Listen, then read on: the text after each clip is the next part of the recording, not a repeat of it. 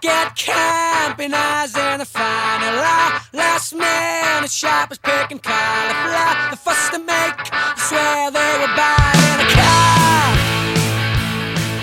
Bonjour à tous et bonjour à toutes et bienvenue pour ce nouvel épisode de ma semaine littéraire. Vous savez, dans ce format de podcast, je vous parle un de mes lectures que je suis en train de lire, des lectures que j'ai terminées, des sorties littéraires de la semaine qui arrive qui pourraient vous intéresser et qui ont attiré mon regard, et enfin une ou deux actualités littéraires en fin d'émission. Et on va commencer de suite avec les lectures en cours.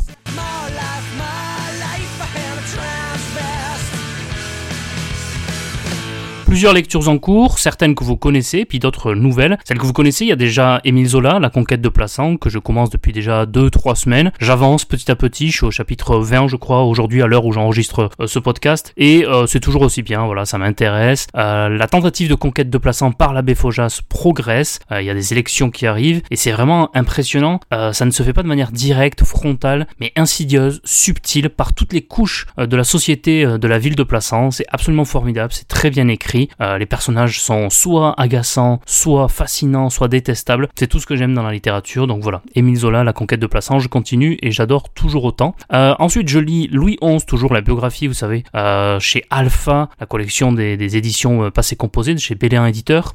Toujours donc cette biographie de Louis XI par Amable Sablon du Corail. Là également, toujours aussi fascinant, intéressant. Il doit me rester 100-150 pages, donc j'approche de la fin et j'aime beaucoup. C'est incroyable à quel point Louis XI, vous savez, dont le père, on en a déjà parlé, était Charles VII, mais les deux étaient en conflit ouvert. Louis XI n'appréciait pas du tout la manière dont Charles VII exerçait le pouvoir. Ils étaient en conflit, c'est-à-dire qu'ils se faisaient même la guerre avec son père. Son père l'a exilé. Euh, je crois pas qu'il y ait eu d'autres dans l'histoire moderne, on va dire, de la France à partir des, Capétiens. Je ne suis pas sûr qu'il y ait de, de conflits aussi importants entre un roi et son fils, son successeur. Alors il y a eu des conflits ensuite par la suite avec Louis XII et Charles VIII, euh, des conflits évidemment entre Henri IV et euh, ses, ses prédécesseurs, mais entre un roi et son fils, je, je ne suis pas certain.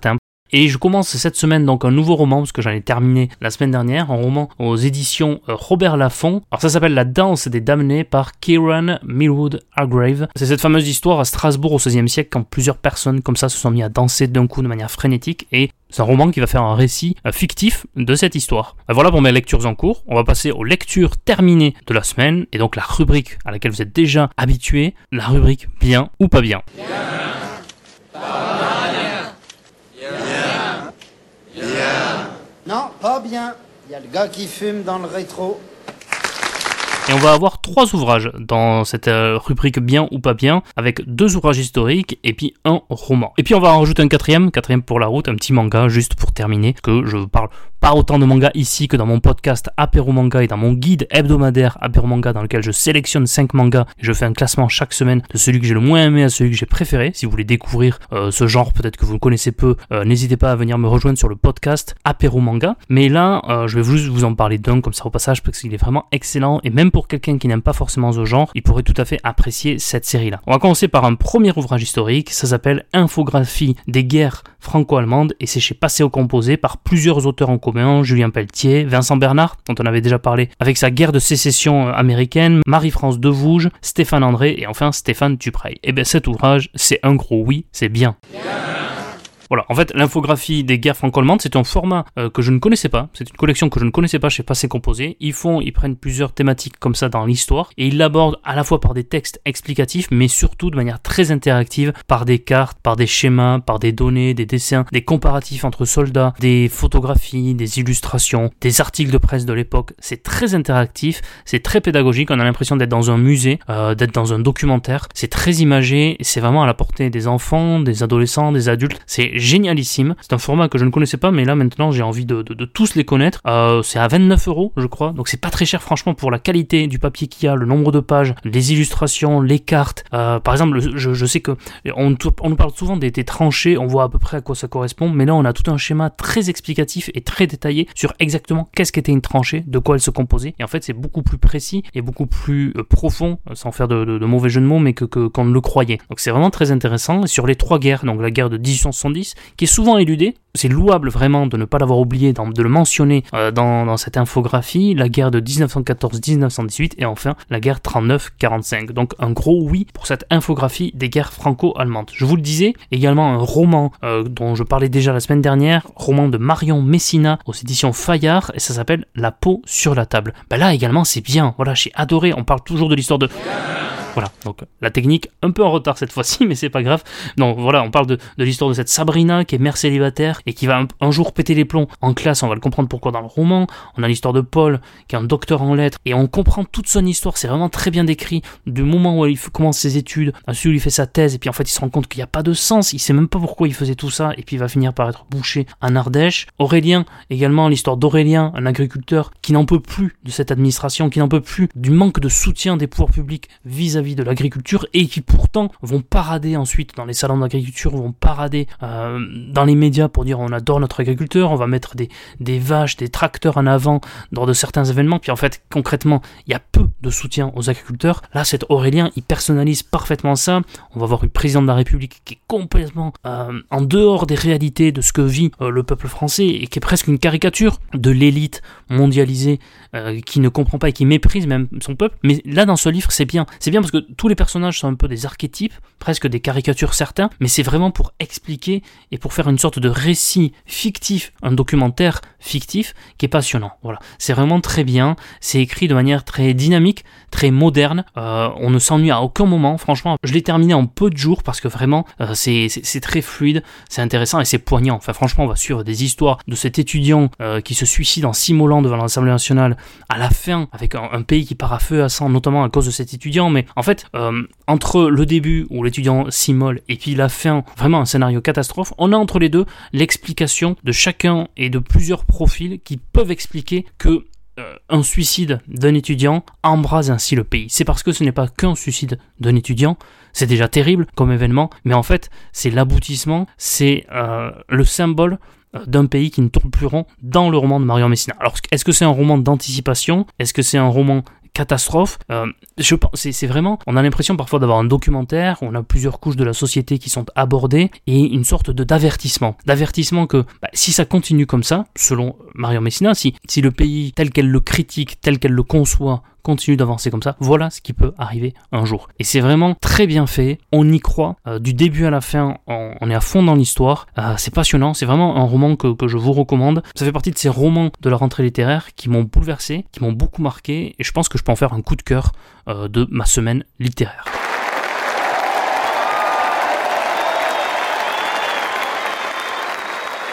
voilà. Donc ça, ces applaudissements, bon, la, technique là aussi euh, a donné tout ce qu'elle pouvait, mais ces applaudissements, vous les aurez dans la saison dès qu'il y a un véritable coup de cœur, vous entendrez ces applaudissements et là clairement la pause sur la table de Marion Messina euh, le méritait amplement. Donc on va continuer avec l'autre ouvrage historique. Vous savez, je vous avais dit que j'en avais deux, mais l'autre ouvrage historique, je vous en parlais déjà, c'est aux éditions du Voilier Rouge et ça s'appelle Napoléon sur la route de Sainte-Hélène. Et donc on va suivre les journaux de Frédéric Maitland et de George Cockburn, qui sont les deux euh, militaires britanniques qui ont conduit Napoléon jusqu'à Sainte-Hélène l'a conduit jusqu'en Angleterre, même s'il n'a pas mis les pieds sur le sol anglais, et l'autre euh, jusqu'à Sainte-Hélène. Et on va suivre ainsi euh, bah, l'évolution de l'entourage de Napoléon, Napoléon lui-même, les batailles un peu entre le camp anglais qui refuse euh, de lui accorder le titre d'empereur et Napoléon qui lui se considère toujours comme un empereur. On va le voir jouer aux cartes avec euh, les, Anglais, on va le voir euh, se plaindre, on va le voir euh, presque parfois effondré, d'autres fois remonter, virevolter, énervé parce qu'il a l'impression d'être trahi par la couronne britannique. Les Britanniques qui l'amènent sont à la fois bah, respectueux du personnage historique qu'ils ont en face d'eux, mais en même temps non dépourvus de critiques. On voit que c'est un ennemi, un ennemi politique, un ennemi qui depuis 15 ans les bat partout sur les champs de bataille et puis qu'ils ont réussi finalement à vaincre. Et donc il y a une sorte de respect, mais quand même on les voit souvent critiques à l'égard de l'empereur Napoléon Ier c'est un point de vue que l'on ne connaissait pas. Voilà, c'est vraiment les, passionnés d'histoire. En plus, les passionnés d'histoire napoléonienne vont connaître et vont reconnaître évidemment le nom de celui qui a écrit la préface, c'est Jean Tullard, un des papes de l'historiographie napoléonienne. Euh, mais vraiment, ceux qui s'intéressent à l'histoire napoléonienne, euh, moi je m'y intéresse. J'avais beaucoup lu sur ce personnage. Et c'est vrai que lorsqu'arrive un nouveau livre sur Napoléon, parfois j'y vais un peu à reculons, parce que je me dis, bon, j'en ai tellement lu depuis que je suis adolescent que Est-ce que celui-ci va m'intéresser? Est-ce que celui-ci va être une plus-value? Celui-ci, oui, clairement. Napoléon sur la route de Sainte-Hélène, on voit le regard des Britanniques, qui est pas forcément celui qu'on voit dans euh, les mémoriaux euh, de Sainte-Hélène par Lascaz ou par Bertrand ou par les mémoires de Constant aussi. Là, on a un point de vue original, intéressant et qui permet de compléter un peu le personnage de, de Napoléon. Donc c'est un gros oui, c'est vraiment bien. Voilà, Napoléon sur la route de Sainte-Hélène, je ne l'avais pas dit, mais c'est bien également.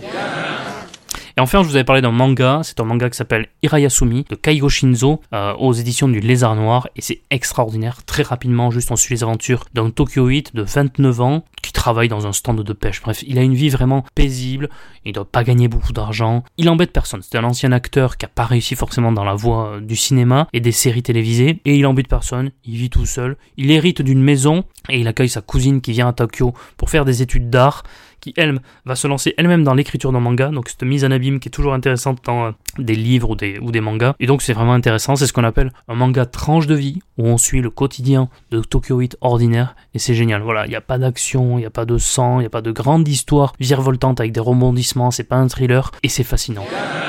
C'est passionnant. On les suit du début à la fin. On n'arrive pas à décrocher. Une fois que vous commencez un tome, il y en a eu trois ce jour et puis il y a bientôt le tome 4 qui sort. On est à fond dans leur vie quotidienne. Ben voilà pour mes lectures de la semaine. On va maintenant attaquer la rubrique des sorties de la semaine.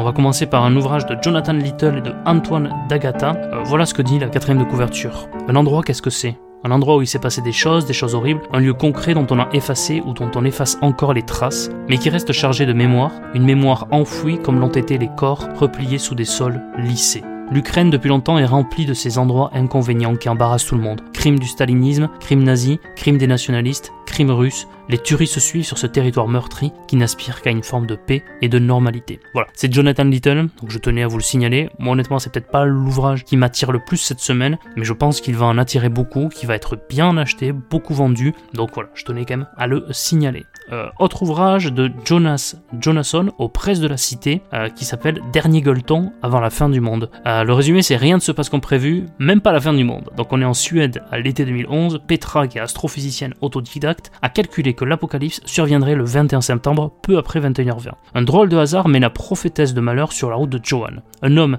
qui est un peu lent en détente mais qui n'a pas son pareil pour régaler ses hôtes. Et d'Agnès, une septuagénaire qui a fait fortune sur les réseaux sociaux en tant que jeune influenceuse. Ils sont bien décidés à profiter du temps qui leur reste et à régler ce qui doit l'être. Les trois compères entament ensemble un road trip en camping-car au cours duquel ils croiseront les grands de ce monde. Donc voilà, que vous soyez collapsologue, amateur de bonne chair ou d'humour décapant, attachez vos ceintures, ça va secouer. Je trouve ces résumés extraordinaires et ça me donne vraiment envie de lire. Donc je rappelle, Dernier gueuleton avant la fin du monde de Jonas Jonasson aux presses de la cité. Or le prochain, il est fait pour moi. Alors déjà j'adore Ken Follett. J'adore Ken Follett, notamment ses thrillers historiques qui se passent pendant la Seconde Guerre mondiale. J'ai beaucoup aimé sa trilogie euh, des cathédrales au Moyen Âge. J'ai pas encore lu celle euh, du Monde. Son dernier livre que j'ai lu, euh, j'ai pas trop apprécié sur l'hypothèse d'une quatrième guerre mondiale qui arrive. Et là, il repart dans l'histoire. Il est dans la fin du XVIIIe siècle avec le gouvernement tyrannique qui veut faire de l'Angleterre un empire colonial puissant. en France, le début de Napoléon, et puis aussi les débuts de la révolution industrielle.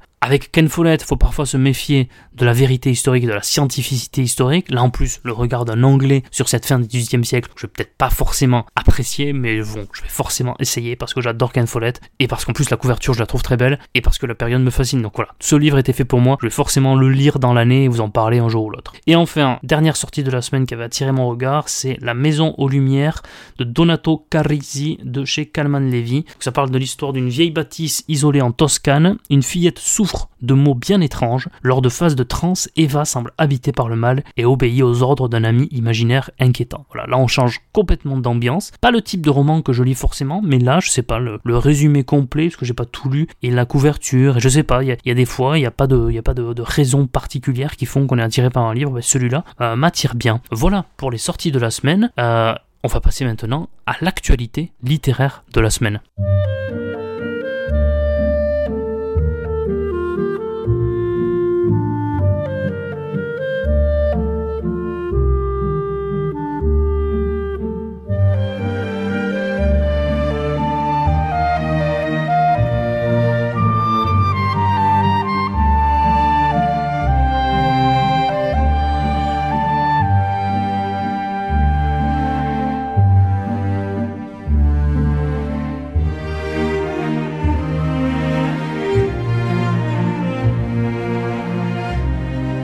Et l'actualité littéraire de la semaine, c'est un sujet qui fait polémique depuis de nombreuses semaines, depuis début juillet. Mais là, ça a eu de nouveau un retentissement euh, d'actualité parce que donc les bouquinistes, vous savez, les bouquinistes de, de, quais de à Paris ont rencontré les autorités publiques euh, la semaine dernière, que ce soit la préfecture de police ou euh, les autorités municipales. Et puis malheureusement, ils n'ont toujours pas trouvé de solution. Donc pour l'instant, c'est confirmé. Pendant les Jeux Olympiques de Paris, donc en 2024, ils vont devoir déménager provisoirement de ces quais de Seine. Et je trouve ça regrettable. Voilà, je trouve ça regrettable. Je m'étais peu exprimé jusqu'alors sur ce sujet, mais là, l'actualité fraîche euh, sur ce sujet me pousse à le faire. J'avais envie vraiment de, dire à quel point je, trouvais ça regrettable, parce que euh, pourquoi organiser des Jeux Olympiques à des endroits différents euh, du globe? C'est un, bah, pour faire tourner, parce que les frais sont énormes, et on le voit d'ailleurs pour ces Jeux Olympiques que bah, le budget d'organisation dépasse celui qui avait été envisagé, comme d'habitude. Mais deux, c'est aussi pour faire une carte postale de la ville et du pays qui accueille les Jeux Olympiques. C'est à la fois pour recevoir des sportifs, mais aussi pour montrer à quoi ressemble le pays, comment on y vit, le bon vivre, etc. Et là,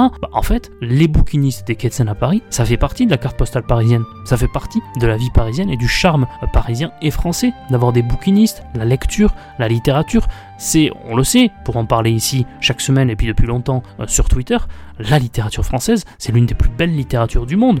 Et la littérature française se compose aussi de ces bouquinistes des quais de Seine. Ôter euh, des quais de Seine, les bouquinistes, alors j'imagine qu'il y a d'excellentes raisons, sécurité, euh, et puis qu'ils vont être compensés financièrement. Je, ne me fais pas du tout euh, de, démagogie là. Malgré tout, on peut quand même regretter ce déménagement et le fait qu'on ôte à Paris d'une partie importante de la carte postale et de ce que représente Paris. Voilà, donc je voulais en terminer là-dessus. Encore une fois, merci pour m'avoir écouté cette semaine, pour avoir écouté cet épisode de ma semaine littéraire. J'espère que ça vous a plu. N'hésitez pas encore une fois en commentaire ou sur le Discord de venir échanger sur mes lectures de la semaine, sur les vôtres, et puis vous sur les sorties euh, qui vous intéressent cette semaine. Je vous dis à la semaine prochaine, et puis à très bientôt pour un nouvel épisode de ma semaine littéraire. Au revoir.